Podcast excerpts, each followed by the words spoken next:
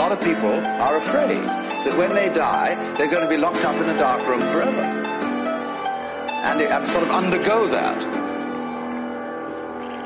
But one of the most interesting things in the world, this is a yoga, this is a way of realization.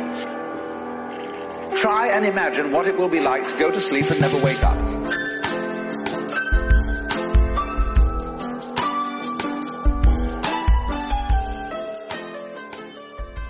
Bienvenidos a Casi No Lo Cuento, el podcast nacido en el peor momento de la historia de la humanidad. Da igual cuando escuches esto.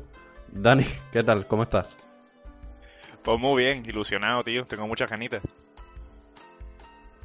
¿Muchas ganitas de qué? eso. De empezar otra vez. Ah, de empezar otra Ah, vez. De contar aquello, claro, de contar aquello que no sabíamos de contar. Ya que nos hemos atrevido, ahora tengo muchas ganas de contarlo. Lo del secreto de la Coca-Cola y todas esas cosas. Sigue estando un poco con retraso, ¿eh? pero bueno, es la tónica habitual.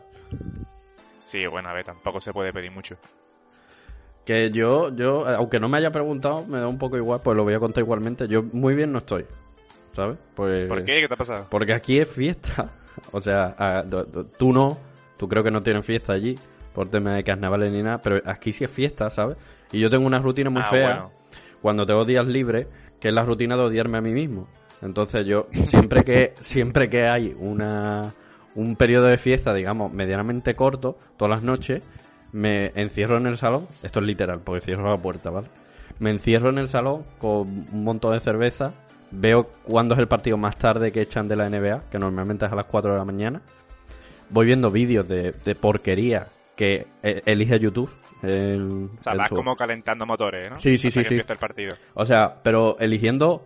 Yo pongo un vídeo de YouTube y a partir de ahí, YouTube es el que va. Venga, esto le tiene que gustar, esto también. Mira, esta mujer peinando un gato. Y yo voy tomando cerveza, tomando cerveza, tomando cerveza. Y cuando no te das cuenta, cuando empieza el partido, yo ya estoy dormido. Pero claro, al, al día siguiente a tu cuerpo le da igual que no hayas visto el partido. Entonces, Sí, tú te claro. empeñaste en grabar por la mañana, porque cuando estábamos en 42, la rutina era irnos por la mañana a grabar y era como, venga, nos levantamos a las 8 y tal. Y, y, y, bueno, estoy destruido. Estoy destruido por dentro. Pero, pero como no has preguntado, Ah, o sea- tampoco voy a, voy a más. O sea, yo qué sé, yo pensaba, ¿hoy qué es? Hoy es jueves. Hoy es die- 18 de febrero, jueves. Yo como iba a imaginar que, ah, es que allí es fiesta, claro, es verdad. Claro, claro. Que tú ibas a pasar un miércoles así tan De ceniza. tan salvaje. De ceniza, tal cual, literal. sí, sí, ya veo, ya veo. O sea, tú ten en cuenta que ya no solamente es por el tema de, de que grabamos por la mañana, sino que, no sé, yo creo que al final por la mañana es cuando la mente estaba más activa, o al menos en mi caso. Depende de la mente, ¿no? A ver, depende de la mente. La mía te digo yo que está más activa por la mañana. Sé, la de Pacoli por lo mismo no. ¿Sabes? Pero eso que venga Pacoli y lo diga. Pero tú, no eso- pero, pero tú no tomas café, ¿no? O tú tomas café. O Yo, sea, tú eres de esas personas asquerosas que cuando se levanta por la mañana dice, Buah, pues estoy como nuevo, estoy de puta madre. No se ha tomado ni una puta taza de café, ¿no? A ver. estoy como nuevo y estoy. Eso tampoco lo he dicho en mi vida, ni lo voy a decir en mi vida. Porque cada día estoy un poco más estropeado. Eso de como nuevo me parece una falta de respeto, la verdad. Como nuevo es imposible estar, ¿sabes? Yo ayer estaba mejor que hoy, físicamente. Allí estabas Y mejor. O sea, todos los días vas a peor. Sí, sí, sí. sí. Sí, sí. No Todos los días. Todos los días tú vas viendo la muerte, pero como una línea de progresión, ¿no? O sea, tú, tú te vas acercando a la muerte y vas notando cada vez que el organismo, pues un día te falla un ojo, otro día notas que la oreja ya no escucha igual. Y no hay forma de evitarlo. Nada, nada. Se acerca inexorablemente. Que Bueno, no pues- sé qué significa inexorablemente. Pero No, no, me pega ahí. No, vamos a intentar reconducirnos mentalmente al menos. Para Sí. poder conseguir el bonito objetivo al menos del poco tiempo. Que en 42 nunca, nunca llegó a surgir. Digo, lo mismo es una bonita ocasión para intentar llegar hasta allí. Eh, sí.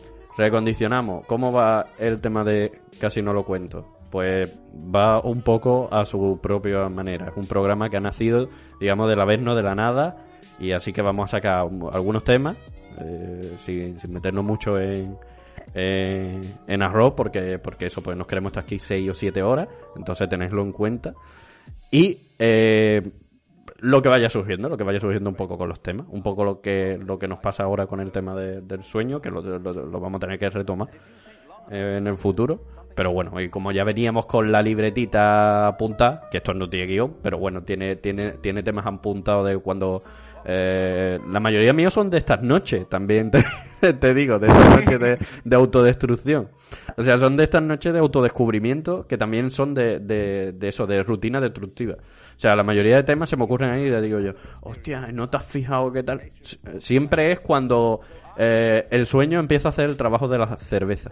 O sea, cuando tú estás bebiendo y de repente el sueño es más poderoso que la cerveza que te ha tomado, es el momento clave para encontrarte más para...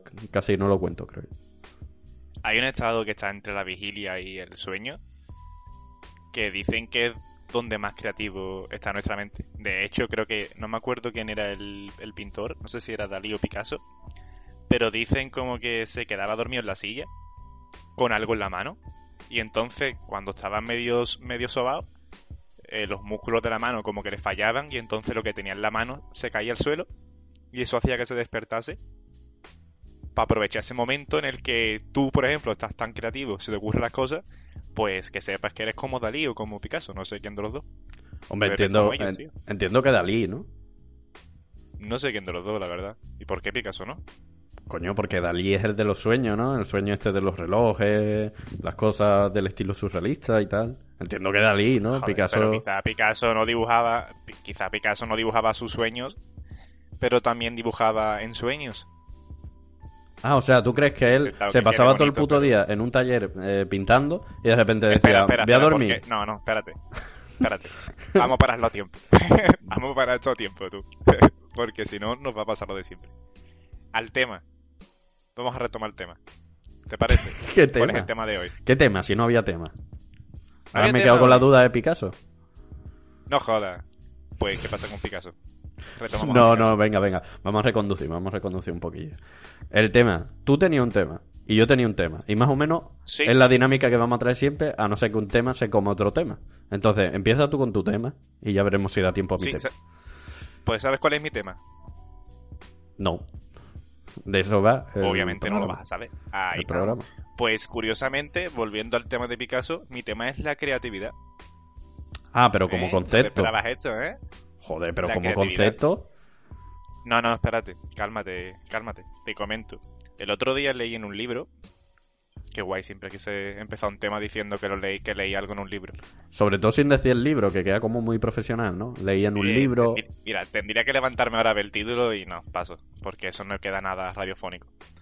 Em, aunque se me están entrando ganas, pero da igual. Era un libro sobre cómo estaba orientado en el tema de la educación en los colegios, de lo importante que era la creatividad. Y en ese libro decía algo así como que en nuestra generación, o sea, el libro era del mm, de 1990 y yo estaba hablando de esta nuestra generación, que quiera que no nosotros nace, nacimos en esa época, todo lo que estuviese enfocado en la educación estaba enfocado en nuestra educación. Decía que la creatividad era un punto súper importante porque nuestra generación que ya estamos, como, ¿cómo decirlo? Ya han luchado todo lo que tenían que luchar, ahora lo que tocaba era incentivar a las personas ese punto, ¿sabes? Que es lo que te hace es descubrir nuevo tipo de, de métodos para llevar... Ya me estoy entrando en camisa de once otra vez. A donde quiero llegar es que en el libro resaltaba la importancia de desarrollar la creatividad para proporcionar al mundo, ahora que ya hemos avanzado y estamos en una situación más o menos estable, para cambiarlo, ¿sabes? Y lograr cosas mejores. Así dicho muy cutre, pero más o menos creo que me he logrado expresar. Pero en el libro era como una propuesta, ¿no? Porque en la realidad esto no pasa. No, el libro decía que era súper importante el tema de la creatividad por eso mismo. Porque en el día de mañana eh, lo que va a hacer falta es gente que tenga la capacidad de cambiar las cosas. ¿Sabes?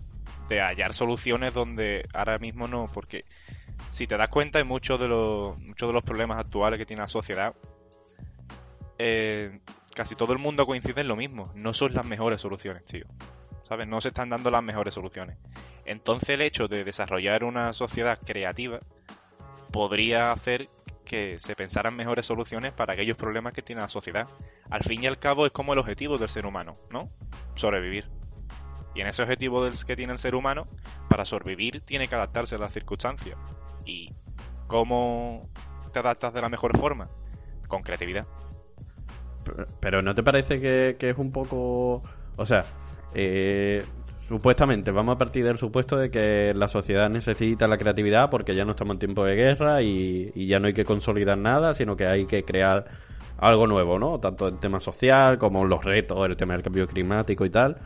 Eh, vale, supongamos eso, pero ¿no piensa que lo estamos haciendo lo peor posible, no lo siguiente? Porque ¿en qué momento se, se anima a ser creativo? Ninguno, ¿no? O sea, salvo por iniciativa individual eh, a nivel de educación, ¿qué coño te dicen de ser creativo? Si cuando tienes un trabajo en, en cuarto de primaria te dicen dibuja este árbol y tienes que dibujar ese árbol tal y como está, ¿sabes? O sea, salvo en, momentos a lo mejor muy breves o muy laxos o muy tal, la creatividad siempre está como en un segundo plano. Aquí lo que, lo que priorizamos como sociedad, yo creo que en plan, eh, en general, es tanto la productividad. Sí, bueno, como la, la, productividad entendida a lo mejor en el tema del aprendizaje y desarrollo del individuo como la memoria. O sea, tú cuando estás valorando a alguien en, en su carrera o lo estás valorando en, en yo qué sé, en, la etapa de primaria, tú lo que estás valorando realmente es la capacidad que tiene para memorizar un texto o la capacidad que tiene para acordarse de quién coño era eh, Quevedo y tal. Pero la creatividad en sí, o sea, si nos ajustamos a la teoría de que debe ser un objetivo la creatividad para la generación esta nueva, ¿no? O, o para nuestra generación incluso, muy bien no lo están haciendo. Sí, sí, estoy de acuerdo contigo, a tope. O sea, eso era como los sueños que tenía un pobre hombre de que el futuro, la educación fuera enfocado a eso.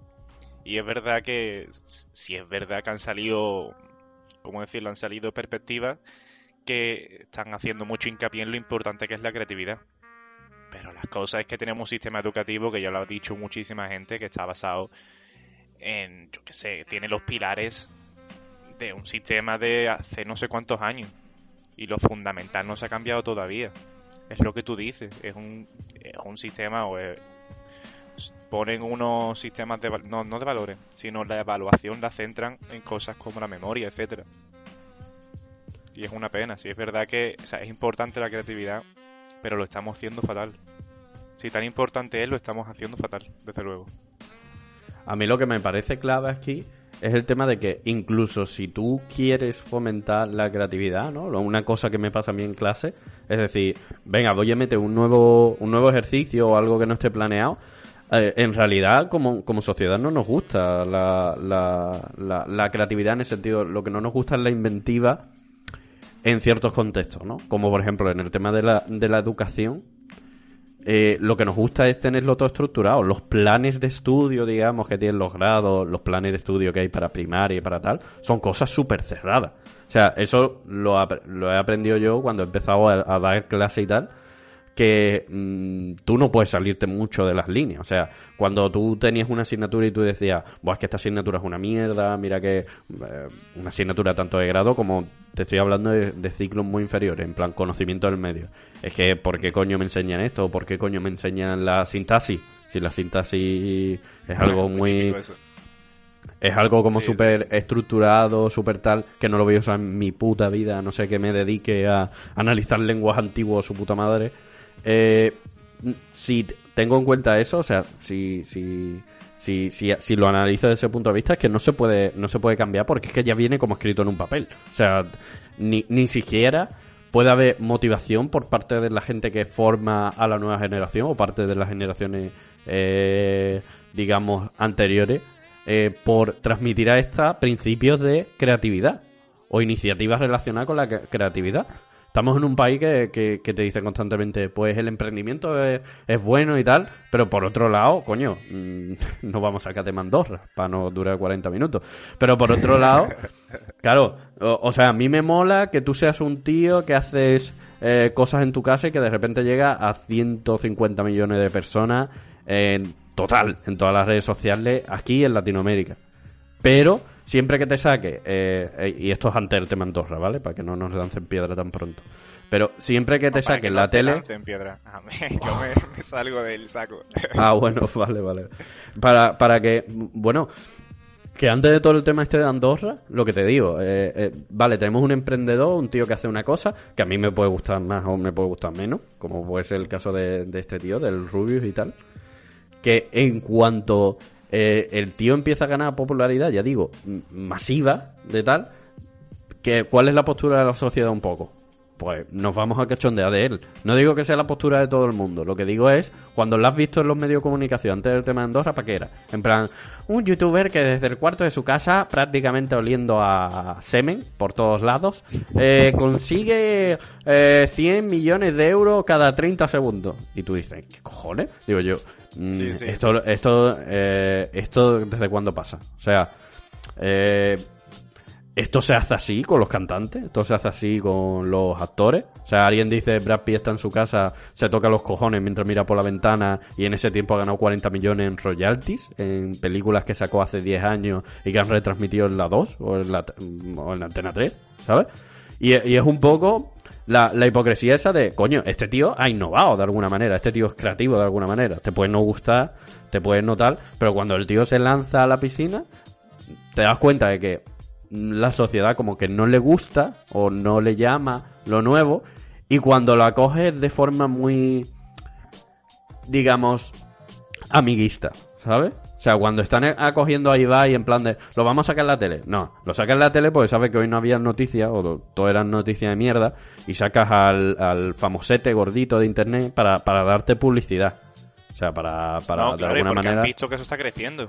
Claro, Y claro. Ya no hay forma de cambiarlo y que está creciendo y quieren también, ¿cómo decirlo? Intentar atraer ese público, ¿no? Que también que está cogiendo el tema de Twitch y las otras redes sociales, el nuevo, o sea, la nueva televisión, ¿sabes? Porque al final es la nueva televisión y quieren volver a traer gente a la televisión. Y es su, su intento de hacerlo. Es lo que tú dices, amiguismo. Al final es como una forma de decir, vale, nos hemos reído de ustedes durante todo este tiempo, pero nos estamos dando cuenta que ustedes que creíamos que erais tan parguelas, que erais un grupo de pajeros que cogíais una cámara y empezabais a hacer el mongolo, y que teníais suerte y que como la sociedad está atontada, pues os veía mucha gente y cobrabais mucho, pues quizá no es así, ¿sabes? Quizá de verdad hacéis entretenimiento, quizá lo que hacéis de verdad merece un respeto. Claro, y conforme pasa eso, a su vez, ellos se vuelven menos creativos. o sea, esto es un proceso súper curioso. O sea, ¿hasta qué punto puedes ser creativo con algo que has creado tú? Si lo llevas usando 10 años. Eh, me refiero, eh, a- a- ayer creo mismo, por la noche, en estos vídeos recomendados que te manda YouTube cuando estoy borracho, que no- yo no controlo el mando, ni tengo cerca nada para cambiar. Eh, Los de la señora acariciando el gatito ese. o Sí, sí, bueno, pero entre señora y señora eh, salta otro tipo de vídeo, ¿no? Y eh, eh, uno de los vídeos que me promocionó ayer era eh, el- un vídeo de Ibai, de hecho, haciendo first date. O sea, Ah, haciendo. Haciendo el puto first date, pero no es voy a aprovechar que yo tengo una plataforma diferente para hacer algo original y darle una vuelta de tuerca. Están haciendo lo mismo que el puto programa tal cual, pero interrumpiendo a ellos por, por, por, porque saben que al final el que ve eso lo que quiere es verlo a ellos, no quieren ver a dos pavos ahí sentados hablando de sus putas mierdas y si al final se enrollan entre ellos, importa un carajo. Pero Sí, claro. mm, la, la, la, la gracia no está en ninguna o sea, no está la innovación ahí en ninguna parte y es un tío que se ha hecho famoso porque solo con su puta cámara en su puto cuarto era capaz de darte un montón de entretenimiento a mucha gente diferente, ¿no? Y luego había gente a favor, gente en contra, pero coño, conseguía mucha gente detrás. El Rubio, pues cuando empezó a hacer esto, yo recuerdo los vídeos de la flechipolla, ¿te acuerdas? Buah, mitiquísimo, sí, sí.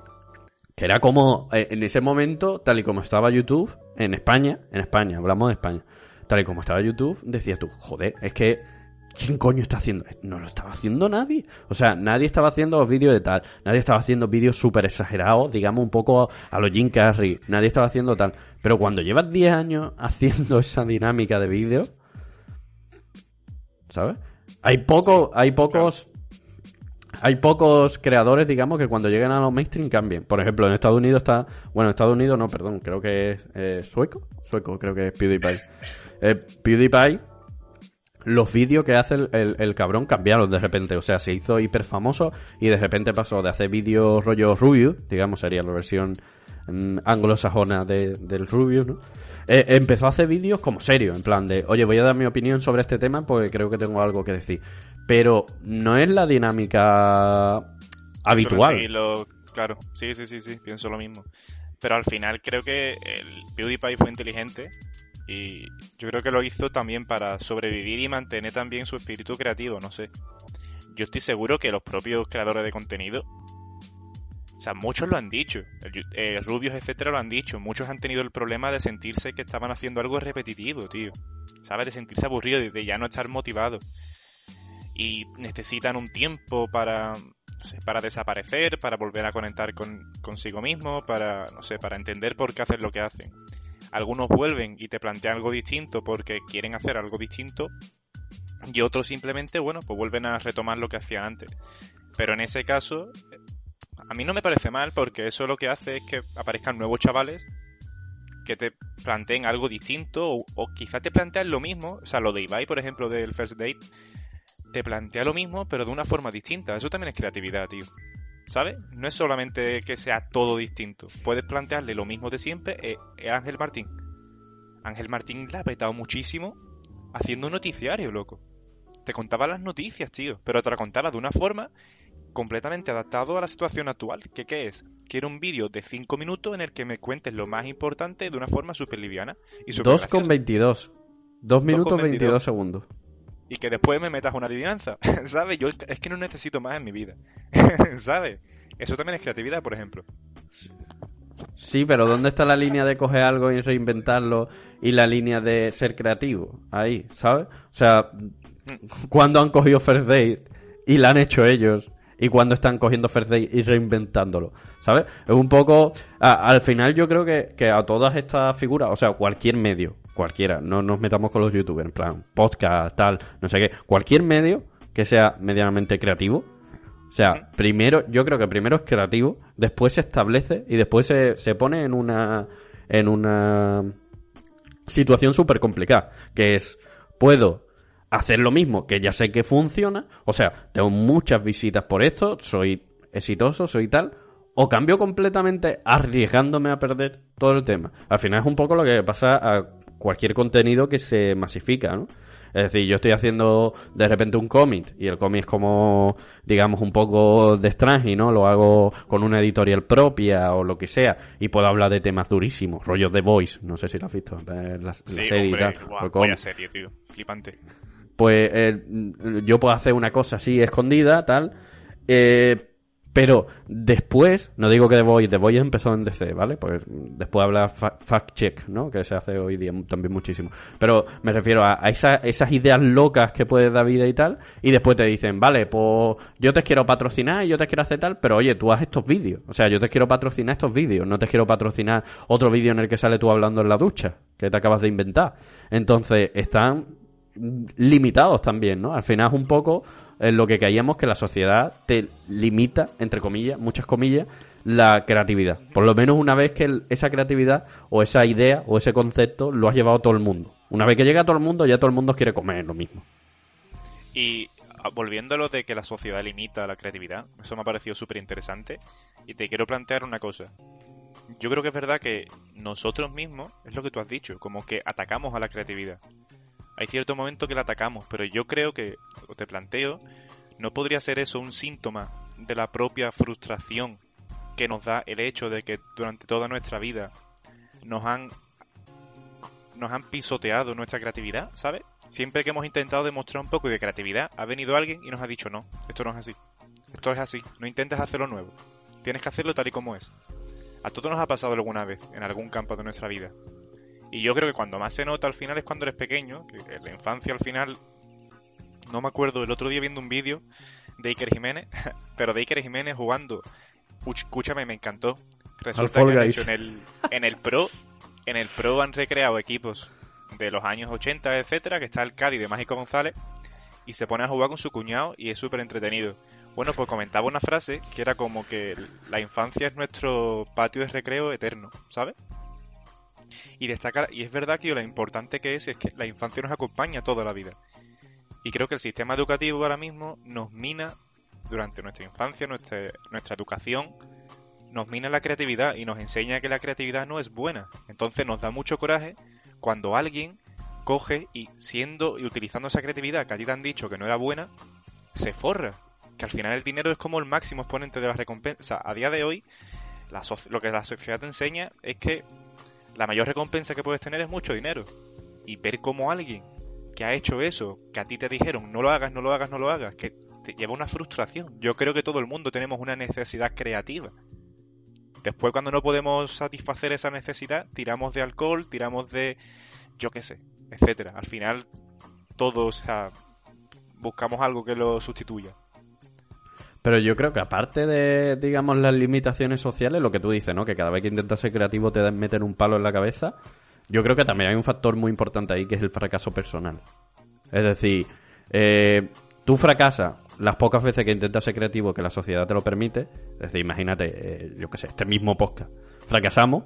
Sí, sí, sí, ya la definición de fracaso la considera cada uno, ¿no? Que es fracasar. No seguir haciéndolo, fracasar es llegar hasta punto. Pero si tú haces algo creativo y fracasas al final para ti, desde el punto de vista personal, sí. es lo que te hace, digamos, odiar o rechazar el, el ¿sabes? El, la creatividad en el otro, ¿sabes? Tú lo, tú lo miras ya y tú dices, joder, yo he fracasado Imagínate que es un tío que incluso eh, ha hecho un, canal de YouTube y lo ve mucha gente, pero de repente se da cuenta que él ha fracasado en su creatividad porque el proyecto de repente se ha ido. Joder, todos los vídeos que le veían a él era jugando gameplays de mierda y él lo que le gustaban eran los vídeos los que salía explicando tal cosa, ¿no? De, un videojuego de tal, o, de hablando de libros y tal. Y de repente esa persona es la frustrada porque. Eh, tiene, aparte de todos los condicionantes sociales de no quiero que, que innove o no, mejor eh, aprende de este texto, mejor adáptate al sistema educativo que tenemos, adáptate a tal, sino que cuando lo hace, según su punto de vista personal, fracasa y ve a otro que lo consigue. ¿Sabes? Yo creo que ese es el, game changer. O sea, esa, es la, esa es la clave ahí. Pienso lo mismo que tú. Al final es la frustración esa que pagamos con los otros. Pues Dani, comentarios finales. Pues no lo sé, tío. Como comentario final, no, no se me ocurre nada, no estoy creativo. Hostia, ahí, ahí, la has dejado mejor, ¿eh? sí, sí, no, que ahí la has dejado... Al, al decir, o sea, eso también es bonito, porque tú al decir que no eres creativo como comentario final, o sea, que no estás creativo en un tema de creatividad, estás siendo creativo. Pues la verdad es que iba, iba a decir algo al final, así que voy a romper. Ah, bueno, que ibas a cargarte tu propia creatividad. Venga, venga. Eh, así me gusta. O sea, vamos a hacer en este programa, justo al final contigo, lo que hemos dicho. Es decir, tú intentas ser creativo, pero al final te cohibes de alguna manera porque tiene una estructura de comentario final y tienes que hacer comentario final. O sea, al final tu mente ha dicho, no voy a ser creativo y decir que no estoy creativo, sino me voy a hacer un comentario final. Venga, hazlo, hazlo. Venga, pues mi comentario final sería resaltar la, la importancia de, ya no de la creatividad en la, en la educación, en la sociedad, que es importantísimo para que vayamos a algún lado eficiente, sino para nosotros mismos. No sé, no sé muy bien, me encantaría investigar sobre ello, pero creo que existe una gran necesidad personal para nuestro bienestar personal, psicológico, mental y físico, eh, de satisfacer nuestras necesidades creativas. Vale. Yo, por mi parte, o sea, yo creo que el tema de, la creatividad, entendido así, de, de, tema muy general, ¿no? O sea, cogido un poco con pinza por la creatividad que es. Para eso necesitamos 10 podcasts, ¿no? De esto de media horita, de 20 minutos, de tal. No deja de estar adaptado a, al, nuevo es la nueva estructura de podcast que queremos hacer. Entonces, al final, son muy escuetitos. Son muy, hay que dar, hay que dar pinceladas, ¿no? Pero dentro de la de eso, yo creo que eh, al final nuestra generación, o bueno, nuestra generación, las generaciones que vienen ahora, la generación esta que van a hacer con el COVID, que va a tener un montón de retos, va a necesitar ser creativa, sí o sí. O sea, ya la creatividad va a venir de cosas del día a día, como buscarte, buscarte un sitio para trabajar. O sea, la, la generación mm, pre-COVID y post-COVID va a necesitar, eh, con retos más grandes que van a venir, el tema del cambio climático y tal, creo yo que van a necesitar ser creativos. Ahora bien, vamos a poder permitir un escenario que deje a la gente ser creativa. O sea, se va a permitir esto, ¿no? Pues esto es lo típico del cambio climático. El cambio climático lleva 40 años el tema del cambio climático y aquí nadie mueve un cojón. Y casi todas las ideas son eh, científicos de la Universidad de Suecia descubren creatividad de alguna manera, ¿no? En sus propuestas, unas algas que pueden ser combustibles. ¿Cuántos, coño- ¿Cuántos putos años llevamos con las algas esas que pueden ser combustibles? Y aquí todos los coches siguen utilizando la, la del 95. A eso es lo que me refiero, ¿no? ¿La sociedad va a permitir que esa creatividad se traduzca en algo? ¿O la va a asfixiar y la va a ahogar y la va a dejar? Bueno, dejamos aquí el, el programa. Al final se nos va a quedar siempre más largo de lo que, de lo que Oye, pensamos. 30 minutos. No está nada mal, picha mía. Nada mal. No, no está nada mal comparado con 42. Pero bueno, eh, nos seguimos escuchando, nos seguimos viendo. Dani, un abrazo. Un abrazo muy fuerte.